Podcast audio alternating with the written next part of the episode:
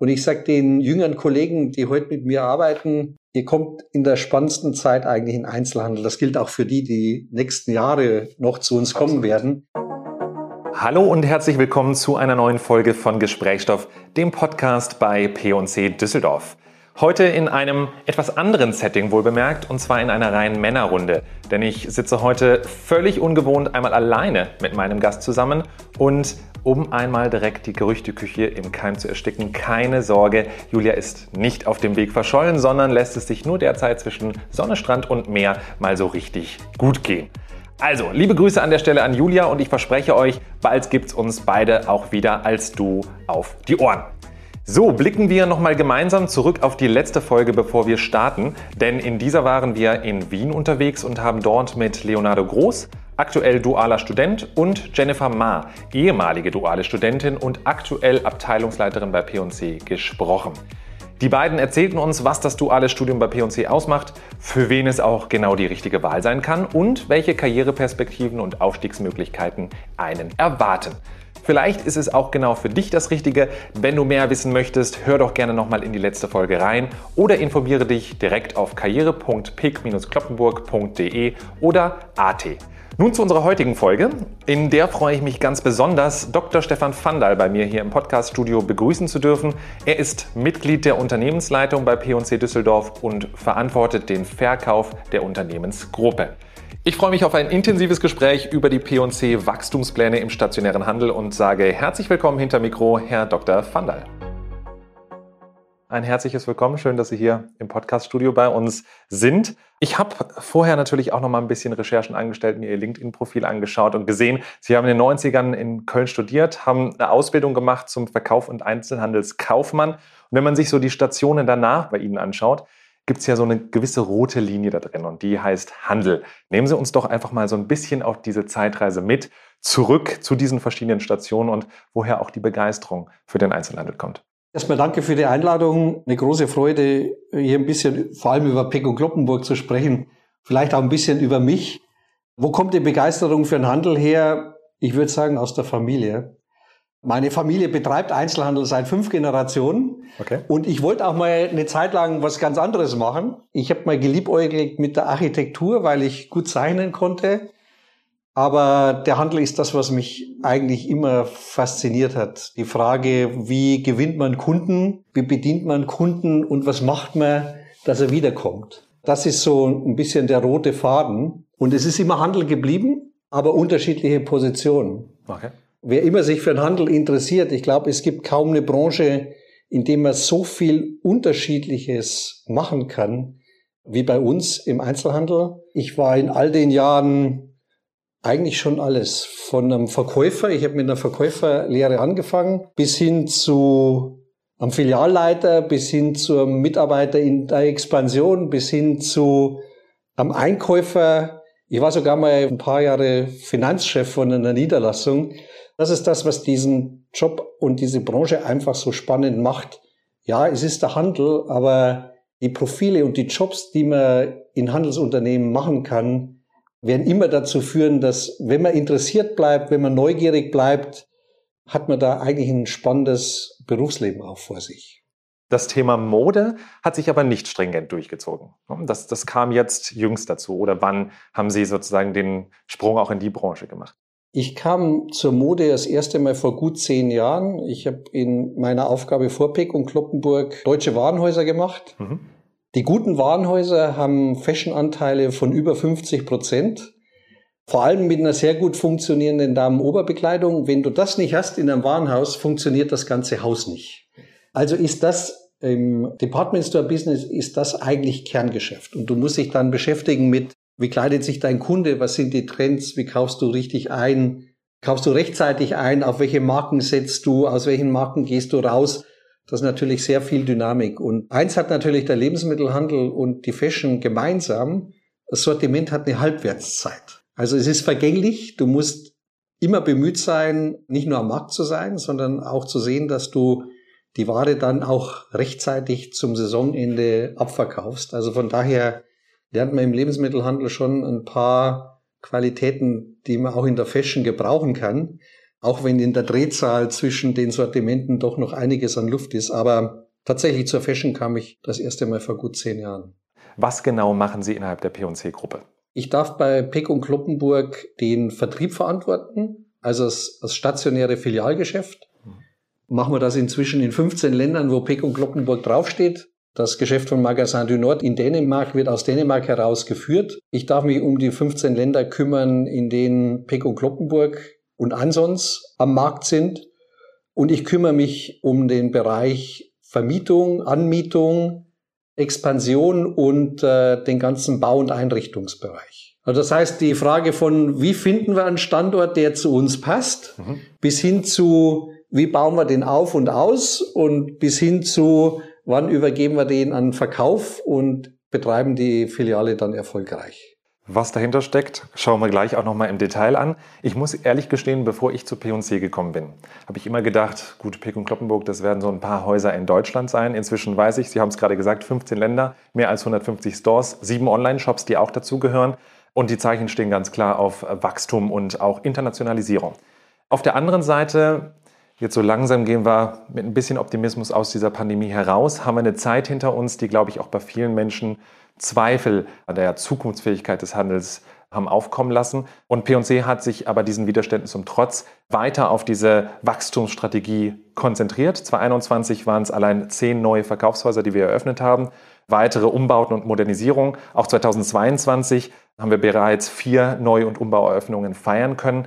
Welche Ziele verfolgt P&C genau mit diesen Wachstums-, mit diesen Expansionsplänen und wie passt das auch mit dieser Entwicklung, die wir die letzten Jahre erlebt haben, zusammen?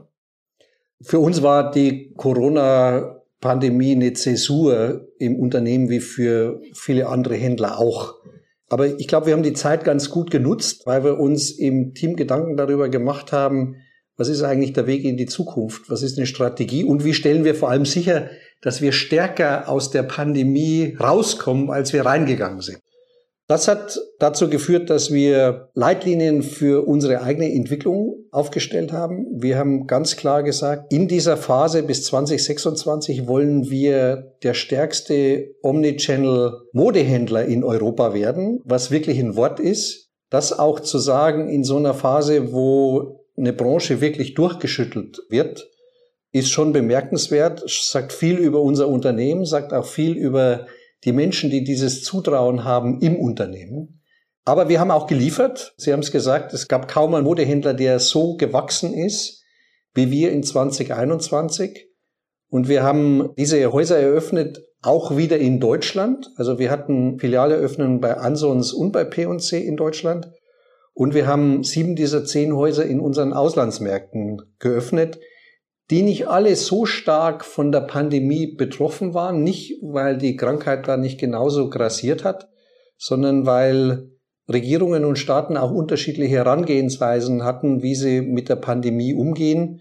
Und wir hatten auch die Chance, in Ländern Geschäft zu machen, wie in Kroatien oder in Ungarn, die kaum Ladenschließungen oder Beschränkungen gesehen haben. Also wir haben, glaube ich, Land für Land gut ausgesteuert und die Chancen einfach genutzt und im Team eine Strategie aufgestellt, die wir bis 2026 auch genauso verfolgen wollen.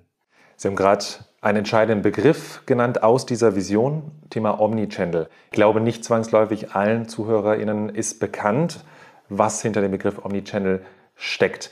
Können Sie da vielleicht in ein, zwei Sätzen ein wenig Licht ins Dunkle bringen? Was verstehen wir darunter? Ja, wir benutzen diese Begriffe schon so selbstverständlich. Absolut. Es ist einfach einen Kunden im Einkauf kanalübergreifend zu begleiten. Egal, ob er aus der stationären Welt kommt und lernt, dass man bei Peck und Kloppenburg auch online sehr gut einkaufen kann. Oder ob er Peck und Kloppenburg online kennenlernt und dann auf der Wegstrecke realisiert, dass wir auch ganz spannende Filialen haben. Vielleicht auch immer eher Filialen noch in seiner Nähe, weil wir haben noch eine Reihe weißer Flecken auf der Landkarte. Die Aufgabe heißt für uns, für unsere Kunden einfach die Kanäle so zu verknüpfen, dass das bequemste Einkaufserlebnis entsteht. Und äh, wir haben für unsere Entwicklung, außer dass wir sagen, wir wollen eine bestimmte Marktposition haben, steht bei uns eigentlich ein Begriff relativ weit drüber und der heißt New Retail. Dieser Begriff New Retail, also neuer Einzelhandel, setzt eigentlich schon auf einen Kunden, der gar nicht mehr so groß unterscheiden wird in zwei, drei, vier, fünf Jahren, wo seine Einkaufsreise begonnen hat und wo sie ändert. Mhm. Wir wollen als Peko Kloppenburg auf jeder Stufe dieser, dieser Reise äh, einfach relevant sein. Und das ist das, was wir unter Omnichannel verstehen. Und das wird dazu führen, dass wir für den Kunden, auch wenn er in die Filiale kommt, noch viel stärker auch unsere Online-Services dann anbinden werden. Es kommen spannende Zeiten. Und ich sage den jüngeren Kollegen, die, die heute mit mir arbeiten, ihr kommt in der spannendsten Zeit eigentlich in Einzelhandel. Das gilt auch für die, die nächsten Jahre noch zu uns kommen Absolut. werden. Wie ein gewachsener Händler. Und wir sind ja 120 Jahre alt, also 1901 mit der ersten Filialeröffnung, aber wie so ein Händler, der eigentlich mit Filialen groß geworden ist, transformiert in ein stärker und stärker digitales Unternehmen auch, aber seine Präsenz und seine Stärke in den Filialen dabei nicht verliert, sondern online auch eher noch nutzt, um das Kundenerlebnis auf der Fläche noch spannender zu machen. Jetzt haben Sie gerade schon gesagt, wir haben da noch so ein paar weiße Flecken auf der Landkarte. Ja. Ich vermute mal, es läuft nicht nach dem Motto, wir rollen mal die Landkarte, die Weltkarte aus und dann gucken wir mal und wo der Finger landet, da öffnen wir das nächste Haus. Da steckt sicherlich eine ganz andere Strategie dahinter. Wie entscheiden wir denn als Unternehmen oder als Unternehmensgruppe, wo wir neue Verkaufshäuser eröffnen? Also wenn ich nach Deutschland schaue, dann haben wir tatsächlich, was Sie gesagt haben, so eine, so eine Liste mit Städten, in denen es bisher noch kein Peko Kloppenburg gibt. Die Städte sind natürlich danach ausgesucht, wie groß ist das Einzugsgebiet, wie kaufkräftig ist die Kundschaft, wie ist die Wettbewerbssituation dort und was passt in der Verdichtung des Filialnetzes gut zu uns. Die Zahl dieser Standorte ist in den Auslandsmärkten, wo wir noch nicht so viel Marktanteil haben, natürlich nochmal erheblich länger. Aber wir entscheiden tatsächlich nach diesem Umsatzpotenzial am einzelnen Standort. Und dieses Umsatzpotenzial, wenn wir bei diesem Thema Omnichannel bleiben, wird natürlich viel stärker dadurch bestimmt, welche Umsatzanteile aus dem Einzugsgebiet wirklich von stationären Kunden kommen und wie viel von Online-Kunden kommen. Und äh, wir haben da in den letzten eineinhalb Jahren auch sehr viel Energie gesteckt, unsere Datensilos zu konsolidieren und zu sagen, wir schauen uns jetzt mal eine Stadt wie Stuttgart an und überlegen oder analysieren, wie viel Umsatz kommt eigentlich aus welchem Postleitzahlengebiet stationär und online. Und die Kombination, außer diesen 20 Städten, auf die wir da schauen, die Kombination von bringen wir eine Filiale auch gezielt mal in eine Stadt oder eine Agglomeration, weil dort unser Online-Umsatz einfach noch nicht groß genug ist und wir in der Verbindung mit einer Filiale die Chance sehen, stationär, online und über die Kanäle zu wachsen. Das ist das, was uns treibt. Mhm. Das heißt, wenn ich es richtig raushöre, wir nehmen zum einen unsere eigenen Daten, die wir haben. Welche Rolle spielt Marktforschung in dieser ganzen Standortanalyse?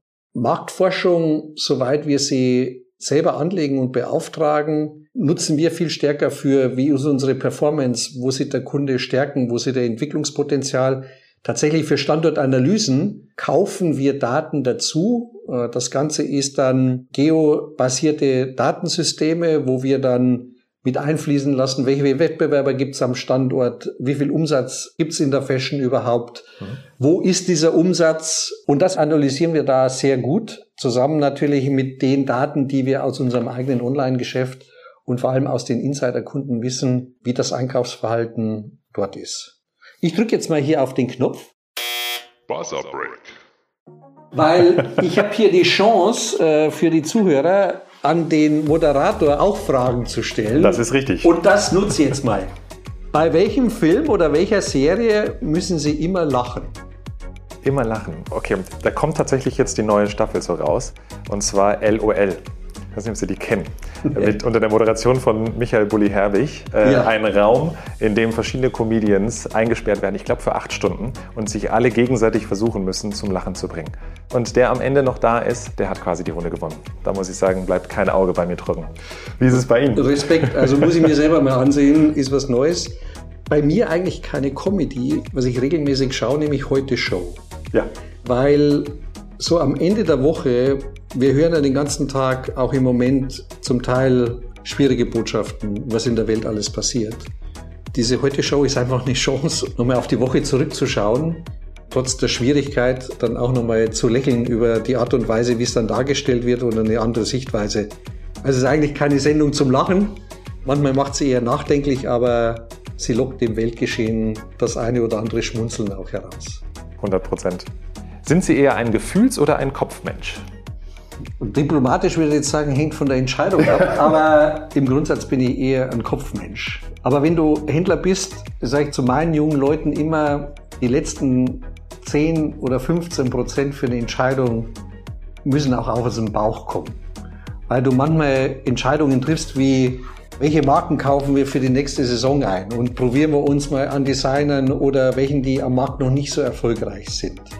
Da müssen die Kollegen, die einkaufen, manchmal auch da stehen und sagen, die Datenbasis ist eigentlich nicht groß genug, aber ist das ein Schnitt, ist das, sind das Farben, sind das Formen, die im Moment dran sind?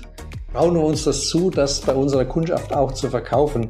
Ich glaube, für gute Entscheidungen im Handel ist immer gut, wenn die letzten 10, 15, 20 Prozent auch aus dem Bauch kommen. Ja. Dann gucken wir auf die Expansion nochmal oder die Wachstumspläne, ja. auch in Richtung Osteuropa. Welche Potenziale liegen gerade in den Märkten, die wir schöpfen wollen? Also zum einen haben wir ja in, in Osteuropa elf Länder am Start, die wir aus unserem Hub in Wien heraus führen. Also wenn jemand hier von den Zuhörern denkt, wir wären nur Düsseldorf in Anführungszeichen, muss man sehen, es sind wirklich 15 Länder und wir führen das Geschäft eigentlich aus zwei Hubs heraus. Düsseldorf für Deutschland und Westeuropa und Wien für Österreich und Osteuropa. Tatsächlich ist das Potenzial in diesen elf Ländern, in denen wir unterwegs sind, noch wirklich groß. Also wir haben ein, ein sehr entwickeltes Geschäft schon in Polen, wir haben ein sehr schnell wachsendes Geschäft in Rumänien, wir wachsen gut in Ungarn, haben im letzten Jahr eine der Eröffnungen war der zweite Standort in, in Budapest. Wir wachsen in der Tschechischen Republik, in der Slowakei. Tatsächlich gibt's aber in diesen Ländern noch so viel Wachstumsmöglichkeiten, weil unsere Marktanteile dort bei weitem noch nicht so hoch sind wie in Deutschland. In Polen bewegen wir uns auf Marktanteile um die fünf Prozent und wollen weiter wachsen. Also die Länder geben an und für sich noch genug Wachstumspotenzial her und an dem arbeiten wir auch. Ist natürlich auch die Frage, wie durchdringen wir diese Länder stationär und auch mit, mit Online-Geschäft in diesen elf osteuropäischen Ländern haben wir bisher ein sehr gut anlaufendes Online-Geschäft in Polen, mit dem wir gerade ausprobieren, wie receptive, also wie aufnahmefähig ist eigentlich unsere Kundschaft in diesen Ländern auch für unser Online-Angebot. Wachstumsmöglichkeit ist da mit stationären Filialen, aber genauso im Online-Geschäft. Und das werden wir im Rahmen dieser Strategie auch nutzen. Was uns in diesen Ländern sehr gut gelingt, ist, wir sind als Marke sehr gut positioniert, vielleicht sogar noch ein bisschen höher als in Deutschland, gehen da auf eine wirklich kaufkräftige Kundschaft und schaffen so, dass wir auch in Osteuropa, das im Moment durch die Ukraine auch ein Stück weit krisengebeutelt ist, wir eine ganz ordentliche Umsatzentwicklung haben. Würden Sie sagen, das ist eine grundsätzliche Kaufkraft, die diesen Ländern inne ist, oder bringen wir etwas ganz Neues in den Markt, was bisherige Wettbewerber sozusagen in den Ländern bislang noch nicht erfüllen oder mitbringen.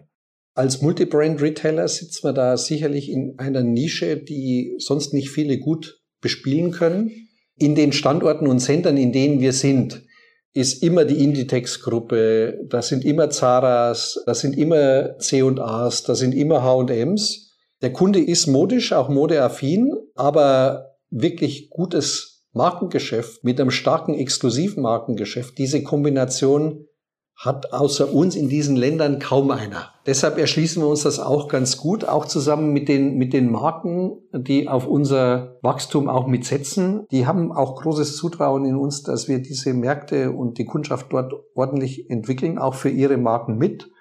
Und deshalb macht das in der Summe viel Freude, dort am, am Kunden näher und näher zu bringen, was Peck und Kloppenburg ist. Nebst unseren Wachstumsplänen in Richtung Osteuropa, gibt es denn weitere Länder, in denen wir einen Markteintritt oder ein Wachstum perspektivisch planen?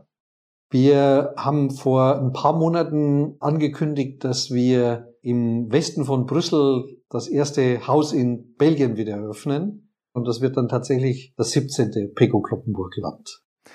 Wenn jetzt wir planen, ein derartiges Haus neu zu eröffnen, der Kunde sieht ja am Ende nur das fertige Ergebnis. Geht rein, hat im Idealfall ein gutes Shopping-Erlebnis. Mhm. Was für Herausforderungen, die der Kunde erstmal nicht sieht, liegen denn auf der Strecke, bis dieses Haus mal eröffnet ist? Was passiert da so im Worst Case und wenn alles gut läuft, wie sieht das aus?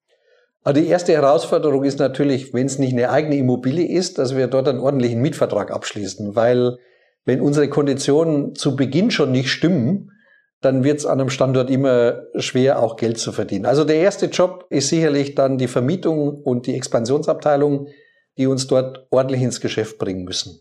Dann haben wir de facto eigentlich nur zwölf Monate Zeit von einem Mietvertragsabschluss, bis wir die Ladentüren das erste Mal öffnen. Und äh, auf der Wegstrecke gibt es natürlich zig Herausforderungen. Wir haben unseren Filialeröffnungsprozess nochmal komplett durchleuchtet in den letzten sechs Monaten.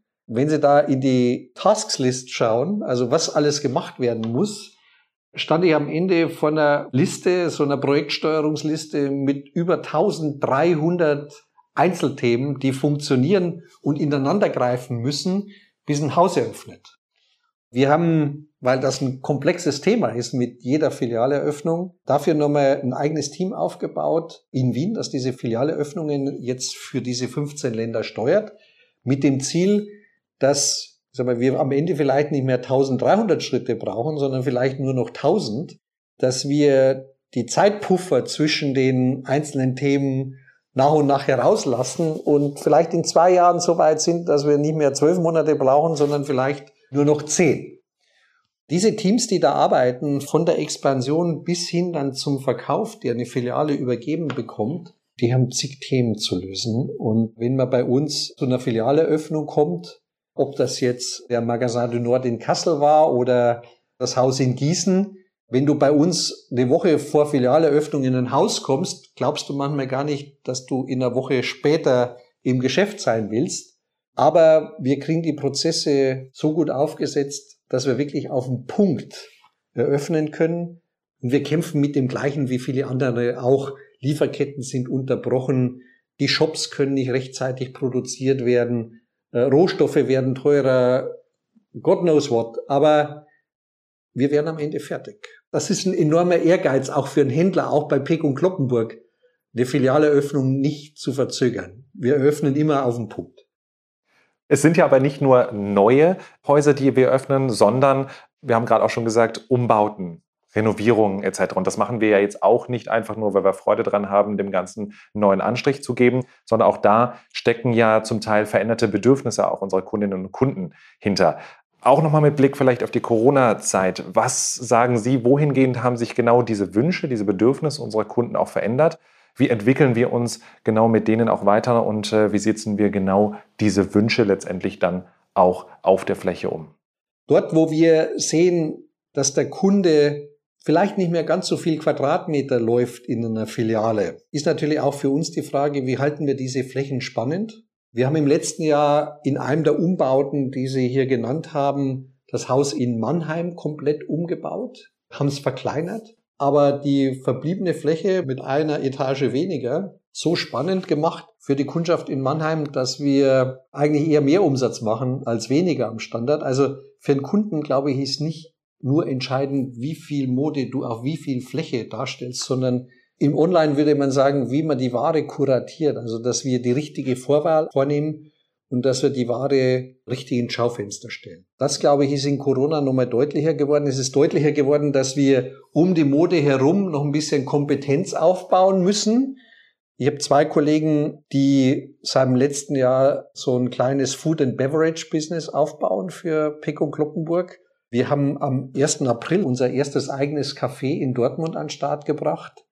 Wir bringen in eine der Umbauten, die jetzt gerade fertig geworden sind, in Wien in der Maria-Hilfer-Straße, das nächste eigene Café an den Start.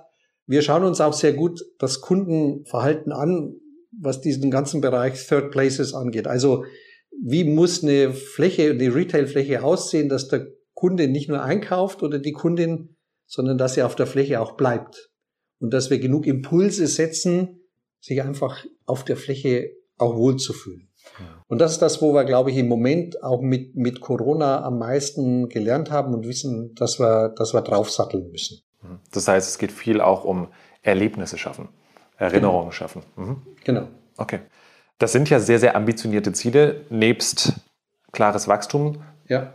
Quasi auch die bestehenden Flächen nochmal ganz neu zu denken und umzumodellieren. Wie hat sich P&C intern aufgestellt, um auch diese ambitionierten Ziele realisieren zu können? Für uns ist das größte Thema, wie sichern wir noch ein stärkeres und schnelleres Wachstum ab? Also so herausfordernd sich das anhört. Also wir bauen die Teams, wie das, was ich gerade erwähnt habe in Wien, und die Bereiche, die sich um die Expansion kümmern, so auf, dass das parallel zum Tagesgeschäft läuft. Also wir sind mit unserer Unternehmensgröße in der Fashion natürlich schon ein großer und ordentlicher Spieler, aber wir haben auch nicht unendlich Kapazitäten an Kollegen, die ein Tagesgeschäft machen und eine Expansion. Und wir stellen die Teams jetzt so auf, dass beides einfach parallel funktionieren kann. Und äh, die größte Herausforderung ist für uns natürlich auch das richtige Talent für unsere Omnichannel- und Online-Entwicklung zu gewinnen. Das, was wir da vorhaben, auch systemisch, ist etwas, was 100% passt auf die Pick- und Kloppenburg-Welt und seine Kundschaft. Aber wir werden von Codern bis Domain-Ownern nach und nach unsere Teams da aufbauen und entwickeln, dass wir für diese Transformation sowohl stationär als auch im Online- und IT- und Digitalbereich die richtigen eigenen Kollegen am Start haben.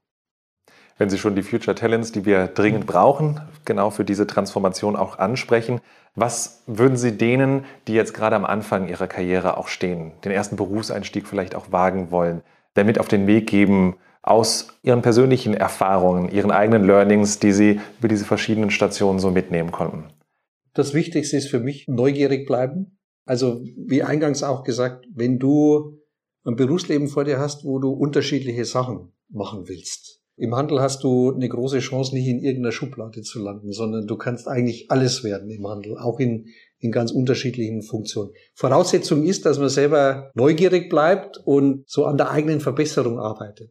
Ich habe mal für einen US-amerikanischen Konzern gearbeitet, da war einer der Grundtugenden Strive for Excellence. Also sieh zu, dass das, was du machst, du jeden Tag ein bisschen besser machst. Das ist eine Qualität, die man sehr gut auch bei Peko Kloppenburg entwickeln kann, beziehungsweise auch findet. Ihr ist eine Truppe, die es eigentlich jeden Tag besser machen will. Also diese Neugier und so diese Bereitschaft, sich selber zu entwickeln, die hilft viel, die hat mir viel geholfen. Was mir viel auch geholfen hat, ist, dann mobil zu bleiben für die Challenges oder die Chancen, die sich bieten.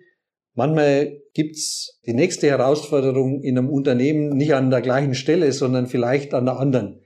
Also es kann einem ab und zu mal ein bisschen Mobilität abverlangen. Und im Handel, so wie wir aufgestellt sind jetzt mit 16 Ländern, hast du auch eine Chance, andere Länder und andere Märkte mal kennenzulernen. Ich habe für mich das Glück gehabt, in der ganzen Entwicklung fast zwölf Jahre im Ausland zu leben und zu arbeiten und äh, diese andere Sicht auf die Dinge und andere Mentalitäten und wie macht man Kunden glücklich in Nordamerika oder Asien oder in, in Polen.